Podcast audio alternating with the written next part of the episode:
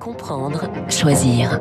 Radio Classique au rythme de la présidentielle. La présidentielle avec les journaux lus par David Abiker et avec le rédacteur en chef du service politique du Parisien, David Doucan. Bonjour à tous les deux. Bonjour. Bonjour L'info politique, David Doucan, ce matin avec euh, la gauche dans un état déplorable. La primaire populaire n'a fait que rajouter euh, du désordre et une candidature de plus. Le total de la gauche dans les sondages est très faible, hein, autour de 25%.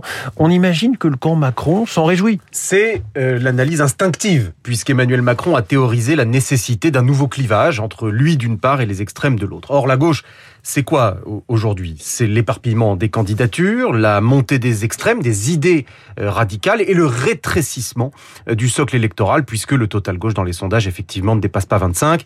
Euh, on se dit que tout cela fait les affaires du président, et les marcheurs sont d'ailleurs nombreux à s'en réjouir. Mais pas tous. Les plus expérimentés des grognards macronistes se méfient. Par exemple, Christophe Castaner, lui-même ancien socialiste, observe sa famille d'origine et perçoit un danger. Pour le second tour, le patron du groupe La République En Marche à l'Assemblée nationale s'inquiète et s'interroge. Une gauche en miettes saura-t-elle se mobiliser pour faire front en cas de duel Macron-Le Pen? Le risque n'est-il pas d'avoir des sympathisants dégoûtés qui n'écouteront aucun appel au vote le 10 avril au soir, tellement leurs leaders auront été abîmés par les luttes internes et ces électeurs qui préféreraient alors aller à la pêche plutôt que de faire barrage à l'extrême droite? Et que peut faire euh, Emmanuel Macron par rapport à ce risque? Consolider et augmenter notre socle dès le premier tour, répond euh, Christophe Castaner. D'accord? Mais problème, les 25% dans les sondages de Macron, c'est un tiers d'électeurs de droite, deux tiers d'électeurs de gauche. Donc, il faut parler à tout le monde, sans tomber dans le piège du grand écart. Précisément, ce que le président a essayé de faire hier.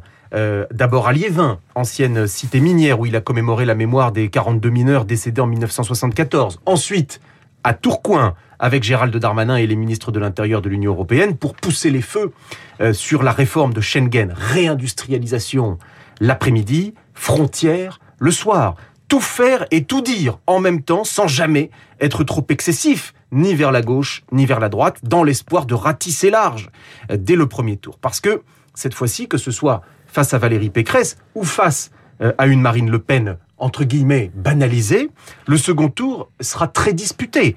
Les résultats s'annoncent très serrés. L'info politique de David Doucan du Parisien. Merci David. Les titres de la presse avec euh, David Abiker à la une, les apprentis. Et c'est la une de West France qui donne le ton ce matin car elle est positive et utile. Et il faut en parler. Enfin, l'apprentissage à le vent en poupe, titre le quotidien de l'Ouest, tandis qu'Elisabeth Borne, ministre du Travail, célèbre dans une interview au Parisien aujourd'hui en France les 718 000 contrats d'apprentis signés en 2021. Le Parisien aujourd'hui en France qui fait sa une sur les drôles de jeux de Pékin, une Chine sans neige, des Jeux olympiques d'hiver, hein, je vous le rappelle, une Chine sans neige, sans public et sans liberté d'expression pour les sportifs. Google, roi des profits, c'est la une des échos, le chiffre d'affaires de l'incontournable moteur de recherche a doublé en trois ans.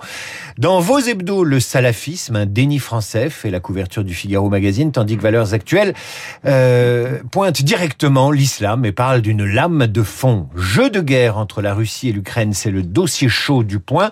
Challenge nous livre les secrets des candidats quand Marianne évoque une présidentielle pour rien. Et j'ajoute la très belle une de Libération avec un joli portrait de Monica Vitti. Merci David Abiker. Vous revenez à 8h30 pour la revue de presse avec Renaud Blanc. Bonjour Renaud. Bonjour François. Qui est votre invité ce matin Emmanuel Todd, historien anthropologue. Il publie aux éditions du Seuil Où en sont-elles? Une esquisse de l'histoire des femmes.